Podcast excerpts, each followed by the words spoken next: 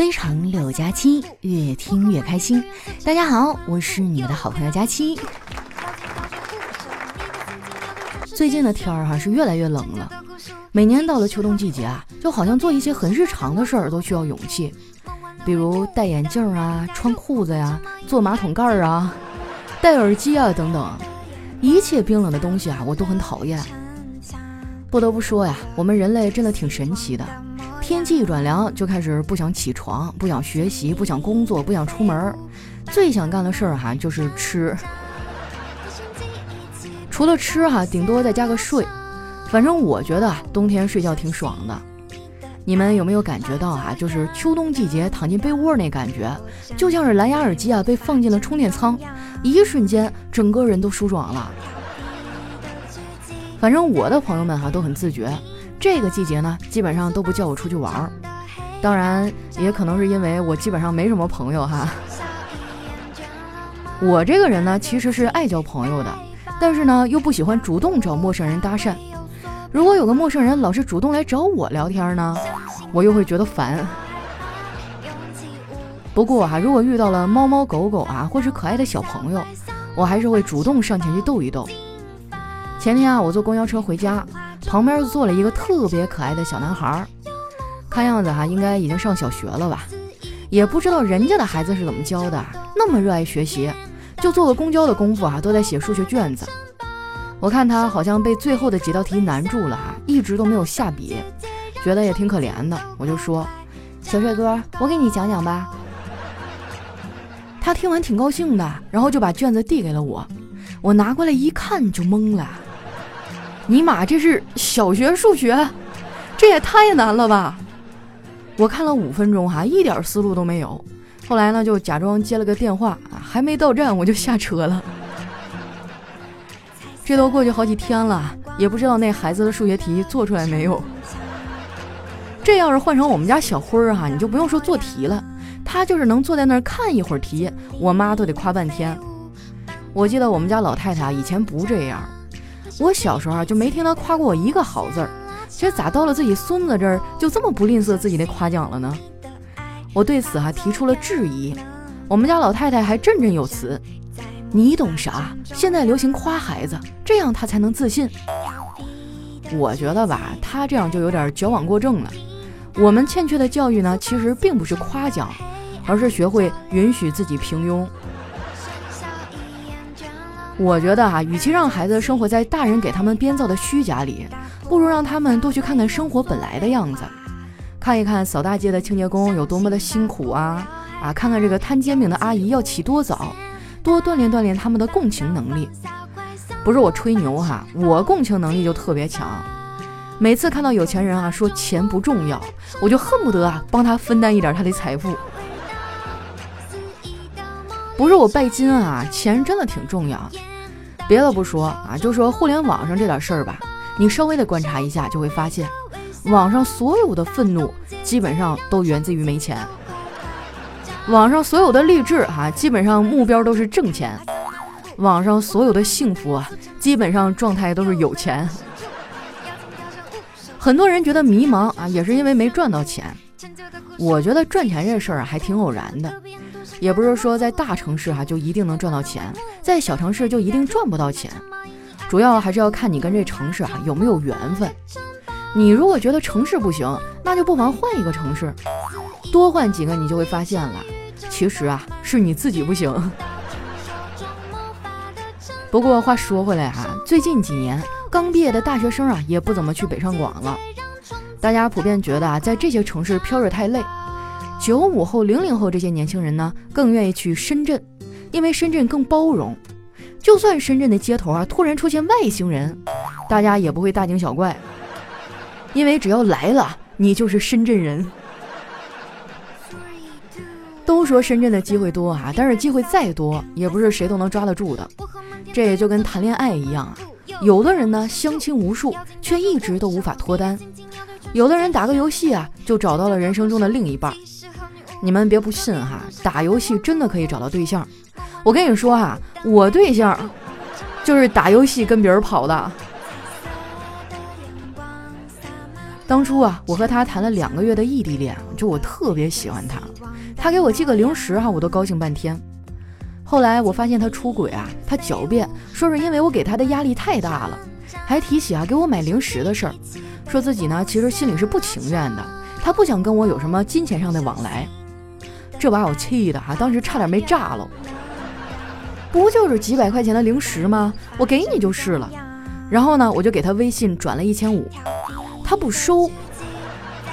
后来呢，我就支付宝又给他转了一千五，然后啊，他把微信和支付宝都收了，收完就把我拉黑了。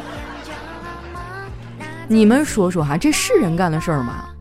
反正我这恋爱谈的是得不偿失的，可以说是赔了夫人又折兵啊。丸子还跟我马后炮，说到老早就觉得这人不靠谱。后来我仔细回想了一下啊，之前我俩吵架呢，丸子好像是有说过类似的话。不知道你们发现了没有啊？男人和女朋友吵架，他的基友呢一般都会说：“算了，你小子找得到就不错了，人家那么好。”而女人和男朋友吵架啊，闺蜜一般都说。算了，分了重新再找一个，真不知道他有哪儿好。最重要的是啊，他们每次说完就完了啊，也不说帮我找下一个。我曾经问过哈，给我这个建议的闺蜜，我说那下一个应该找啥样的呀？她说找个靠谱的呗。那啥样的人是靠谱的呀？她说，嗯，你就问他手机号用多久了。如果一个人的手机号能十年以上保持不变，那初步可以判定这是一个值得信赖的人，因为他第一不欠别人人情，第二呢不欠别人钱。我觉得他说的还挺有道理的，当即就对他表示了崇拜。我说可以呀，姐们儿，年纪轻轻的就看得这么透彻。他叹了一口气啊，说：“我其实也不想这么通透的，要知道。”我对人情世故的每一分通透，对爱来爱去的每一分豁达，都是用失望换来的。听他这么一说呀，感觉这孩子还挺可怜的，看来是没少受伤害呀。反正我觉得啊，感情这种事儿呢，真的是一把双刃剑。你在享受甜蜜的同时，他也会伤害你。要我说，谈恋爱啊，真的不如赚钱。你要是一时半会儿没有啥赚钱的道呢？那你就先开始省钱，别的我不清楚啊，省钱的方法我会啊。你可以关注我的返利公众号，名字呢叫常省，经常的常，省钱的省啊，就是经常省钱的意思。你也可以直接搜索哈丸子幺四九，丸子的字母全拼呢加上数字一百四十九，输完之后呢，下面会有一个搜一搜啊，你点一下就能找到我的公众号了。关注之后啊，你网购买东西啊，选好以后不要结账。你把那个商品的链接分享啊，复制发给公众号，然后再按照流程下单，确认收货以后就可以获得省钱优惠了。像什么淘宝、京东、拼多多、饿了么、美团哈都能用。我跟你说啊，就我每天中午点外卖，我一个月都能省出来一杯奶茶钱。最近不是换季了吗？很多人都开始买冬装了，我也在用券哈买了好多。买回来之后哈，我就发现衣柜里根本就没有地方放。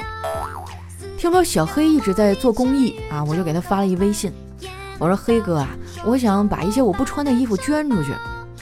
小黑就回复我说，直接扔了吧，别捐了。我说别呀，还有很多人吃不上饭呢，他们会需要的。然后小黑给我发了一个流汗的表情，说你可拉倒吧，能穿你这种尺码的人还能吃不上饭？小黑这个嘴哈，真的是气死人啊！我觉得他上网肯定没有杠精敢杠他，一般人都干不过他呀。小黑熟练掌握了对付杠精的精髓，就是在跟杠精过招的时候啊，脑子里呢一定要时刻绷着一根弦儿。在网上撕逼的最终目的呢是气死对方，而不是说服对方。对付杠精哈，绝对不能手软。反正我一直觉得啊，人生在世不容易，我们就应该活得像烟花一样。虽然只能绚烂一时，但是啊，却可以污染空气好长时间。说到绚烂啊，很多时候呢，我们如果说谁的生活过得绚烂多彩，那就会下意识的觉得啊，这个人肯定去过很多地方，经历过很多的事儿。我大学刚毕业那会儿啊，就特别流行出去穷游，一个个啊就风餐露宿的，还觉得自己特别牛逼。那个时候我就想不通啊，他们为什么会那么喜欢穷游呢？现在我想通了，在家里也是穷啊，那还不如去外面穷呢，还能看看风景，说不定还能捡到钱。其实那些去穷游的人哈，都是没什么生活压力的人。你想想啊，毕业了也不找工作啊，就天南海北的瞎转悠，一出去就一个月。反正我不行，我们家没这条件。我毕业了，我妈就让我搬出去自己住了。我天天都是一个人上班、下班、做饭、吃饭，只有放假了才有空回一趟家。有一次啊，我外出办事儿，路过我爸妈家，就进去坐了坐，和我妈聊了一会儿哈，我爸回来了，看了我一眼，对我妈使了一个眼神儿，说要商量点事儿。然后两个人呢走进房间，关上了门。当时我都震惊了，这俩人咋回事儿啊？我到底是不是亲生的啊？居然有事要瞒着我。于是呢，我就走过去啊，把耳朵贴在门上，然后就听见我爸说：“哎，我买了一个烤鸡腿，你吃完了再出去吧。”你听听啊，这是亲生爸妈能干出来的事儿吗？那天从我妈那儿回来啊，我的心情就有点低落。我问丸子有没有什么办法可以改善情绪，他跟我说最棒的办法就是买买买。确实哈，购物呢有利于缓解抑郁的情绪。然而大部分的时候，我就是因为没钱才抑郁的呀。不过没关系啊，没钱呢咱们可以赚，赚不到呢咱们可以省。所以想省钱的朋友啊，关注我的返利公众号，名字呢叫常省，常是经常的常，省是省钱的省。也可以直接搜索丸子幺四九，就是丸子的字母全拼哈，加上数字一百四十九。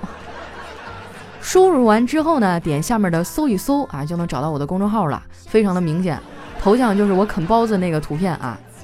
关注完之后呢，你要是在网上买东西，选好商品啊，先不要结账，把你想要购买那商品的链接复制下来发给公众号，然后呢再按照流程下单，确认收货以后就可以获得省钱优惠了。像什么淘宝、京东、拼多多、饿了么、美团都能用啊，非常的方便。没加的朋友赶紧去加一下哈。我想说一二三四就喜欢你，然后说五六七八就爱上，靠在你怀里，想融化你的心。我愿意，我愿意，我愿意陪你到天明。一段音乐，欢迎回来，这里是喜马拉雅出品的《非常六加七》，又到了我们非常期待的留言互动环节了。喜欢我的朋友呢，记得关注我的新浪微博和公众微信，搜索主播佳期。那首先这位听众啊叫 Black K 啊，他说：佳期啊，下次受伤真的不能听你段子了。这不，今天眼睛受伤了，刚准备听你的新段子，上着药正睡觉呢，结果一笑，刚涂好的药膏啊，全都给我挤出来了。我跟你说哈，我就是最怕嘴角干裂的时候听节目，因为我一笑哈，我这嘴角好不容易合上的伤口就崩开了。下面呢叫幺九八三二七五 P F R O，他说我我我我要报名吃螃蟹，我舔壳，你吃肉。哇，这多不好意思呀！要不然咱俩轮流的舔壳吧。下面呢叫非常，他说这个粘鼠板儿你们应该都知道吧？就是那个一块板子上涂满胶水，用来粘老鼠的。我奶奶呢就在门旁边放了一块。结果这几天啊，我带同学来家里玩，有一个同学呢，直接就踩在上面了，还是光着脚的，就怎么扯也扯不掉。后来实在没办法了，几个人把他摁在地板上，我拿着那个马桶刷子哈，刷他的脚底板，那声音哈，整栋楼都听见了，别人还以为我们在杀猪呢。哎，那个粘鼠板好使吗？就前两天的时候，我半夜起来，突然就听到厨房有动静，一开灯，嚯！我就正好跟一个老鼠对上了，但是目前我也没有想到什么特别好的办法。如果说那个东西好使的话，我也去网上买一个。下一位呢叫徐氏十八少，他说第一次评论啊，也不知道该说些什么。嗯，那就拼个加吧，我出十块钱，咱们先办个证。嗨，现在拼个加十块钱可能不太够了。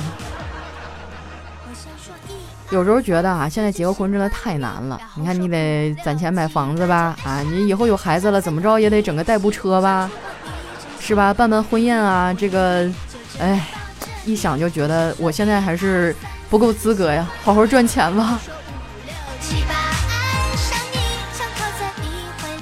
下一位呢叫佳期，是我的现女友。他说：“听说佳期这个月老很尽职，你给我撮合一个呗。本人男，九二年生人，浙江衢州人，不抽烟，喝酒少。因为前段感情伤了身，一直单身，不想恋爱，单身了三年了。现在从情伤里走出来，佳琪啊，一定要让我上榜哟。你这也太没有诚意了，你好歹发个照片啊，是吧？咱们的留言区又不是不能发图片。”浙江的女孩们看过来啊，九二年的小男生啊，你们可以期待一下。下一位呢叫听友五五零四五六五幺，他说你上集录的音频我听了，古风梦幻，有点剑侠版的书，我听着挺特别的。你说的省钱呢也没有什么不对，因为生活就是柴米油盐酱醋茶，这才是生活。你在等你的真命天子，我也在等我的另一半，虽然不知什么时候会来到，但宁缺毋滥。估计你也是一样，要不然啊不会到现在还单着。你是要找一个围着你的人，我是要找不离不弃的人。其实呢，目的很相像。你跟我有一点像呢，就是自娱自乐，日子好与不好啊，这种生活方式一样。一起努力吧，志同道合的有缘人。就我每次说我去相亲啊，就我怎么样怎么样了，大家都不相信，我真的 我很无助。我这个礼拜天还被安排去相亲，而且还是那种好几十人的大场子，你知道吧？就是轮班坐在那儿互相聊天，我想想我都觉得尬的，我脚趾都要把地板抠漏了。哎，你说万一遇到粉丝可咋整啊？我不要面子的。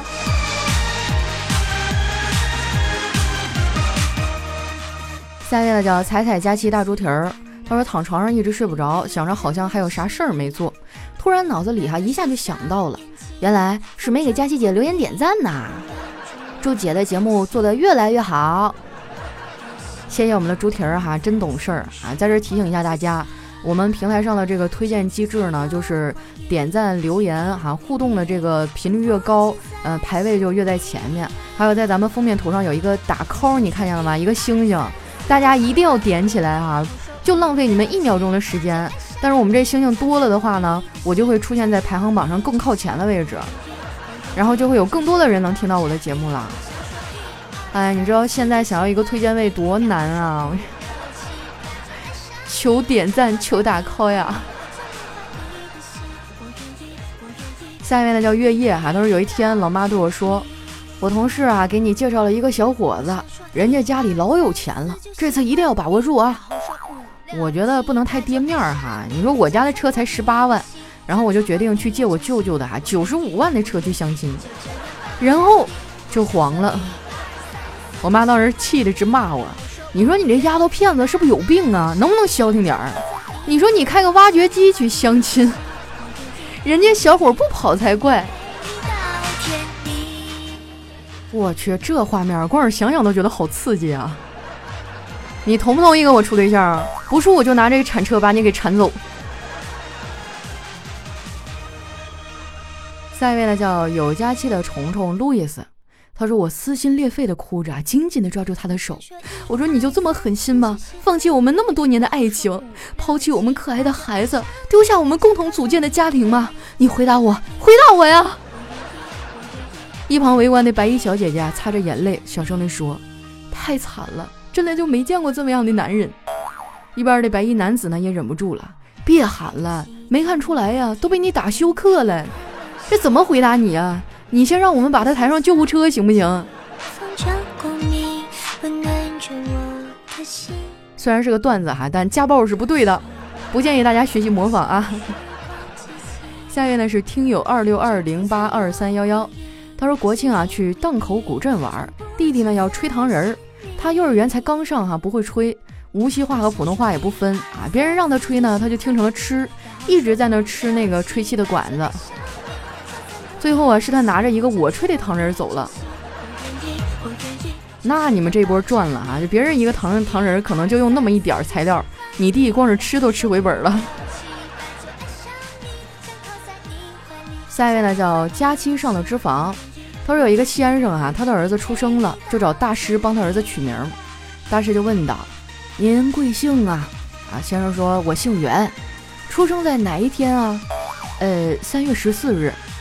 大师就惊讶地问说：“能再精确一点吗？”那先生有点紧张，说：“呃，十五点，呃，九分二十六秒。”大师说：“得嘞，从此啊，你的孩子就叫做圆周率。”哎，我想起小学的时候背那个圆周率啊，简直就是人生噩梦啊！基本上背到十位以后我就不会了。但是真的有特别牛逼的人哈，能背到后面五十多位。啥脑瓜哈？你说有些人真的就是天生不是学习的料，比如我。下一位呢叫师太饶了我，他说刚才我去买茶叶哈，老板问我是送人还是自己喝呀？我说自己喝。老板啊就向我推荐了一款便宜的茶叶。我问他，我说为什么不向我推荐最贵的呢？老板说，最贵的茶呀，种茶的人都喝不起，卖茶的人喝不起，买的人也喝不起，只有不花钱的人呐才喝得起。仔细一琢磨哈，这个 有点意思。下一位呢叫瞅你漂亮，他说今天在路上啊捡了一捆芹菜，想了想这炒芹菜不得有肉啊，那买了肉之后不得有个厨房啊？有个厨房是不是得有个房子呀？那有个房子是不是还得配个老婆呀？有个老婆就得有个丈母娘啊！想了想，这丈母娘还要房要车要彩礼，我去！哎呀妈呀，赶紧把芹菜扔了，太吓人了！你可真是想的太多啊！快醒醒，太阳都晒屁股了。下一位小伙伴呢叫葛先生，他说我刚回来啊，我妈就打了我一巴掌，说为什么打架？我说我今天都没去学校，我打什么架了？然后他啪又给我一嘴巴子，哼！老师和我说你旷课，我还不相信，原来是真的。这你这过分了，你这是钓鱼执法呀！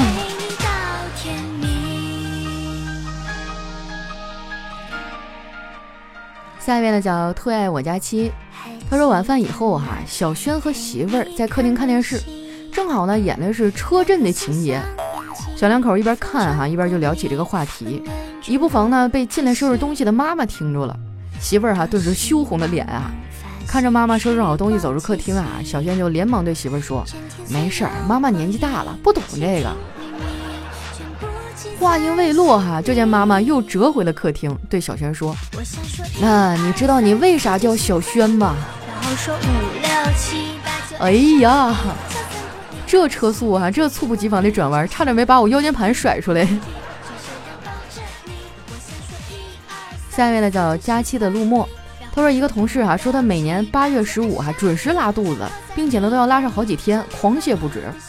众人皆以为啊他是灵异体质哈，发生了什么灵异事件。后来另一个同事啊亲自和他过了一次八月十五，才发现他吃月饼的时候呢，喜欢把月饼切开。然后呢，把这个随月饼附带的什么脱氧剂啊、干燥剂啊都撕开，撒在上面。你这种吃法真的很别致哈，估计经常吃的话就容易 长生不老。风着光明，温暖着我的心下一位呢叫佳琪家的猫池，他说眼泪湿润了我的身体，农民伯伯把我摆在市场上都不用浇水。路过的叔叔阿姨都纷纷感叹：“好菜呀，真的是好菜。”这段话你是跪在王者峡谷里说的吗？下一位呢叫奶糖睡不着，说提问哈，是世界上最佳的跳水组合是谁呢？啊，你以为是什么奥运会冠军吗？不是媳妇儿和妈。下一位呢叫佳琪的追者，他说空军训练的时候啊，跳伞的军人呢各自领取跳伞包，然后伞兵就问，呃，请问这个包如果打不开怎么办呢？然后那个发伞包的人就认真的回答说，呃，伞打不开的话可以拿回来换呢。草率了。下面呢叫谁还不是个美少女呢？他说吊绳飞头纱飞过了啊，没给新娘带上。这个婚礼主持人穿的像一个摇滚歌手，婚礼现场香槟塔没有搭好，噼里啪啦碎了一地，摇臂挂绳差点吊起了丈母娘。哇，这是谁的婚礼啊？听起来这么刺激。哎，我都想了，现在办个婚礼太麻烦了。你看，就是前前后后啊，全家人都折腾，都休息不好，然后还费劲巴拉的，那就不如出去旅旅行结婚吧。然后在微信上发一个请帖哈，然后你们可以随礼嘛，微信转账就行了呀。大家也不用千里迢迢过来参加我的婚礼，是吧？和谐、有爱、美好，还能出去旅个游，完美。来看一下我们的最后一位啊，叫水蓝色的流星。他说：“我想问一下大家，前任在恋爱期间呢找我借钱，前后加起来大概有七万，但是没有借条，也没有字据，微信也早已互删，没有任何关于借的字眼儿，只有支付宝上还有转账记录。”派出所让我把转账记录发给他看一下的时候，我点支付宝点歪了，不小心呢点开了王者荣耀。嗯，请问有人和我一起玩吗？你这心可太大了，不是你你你你还缺女朋友吗？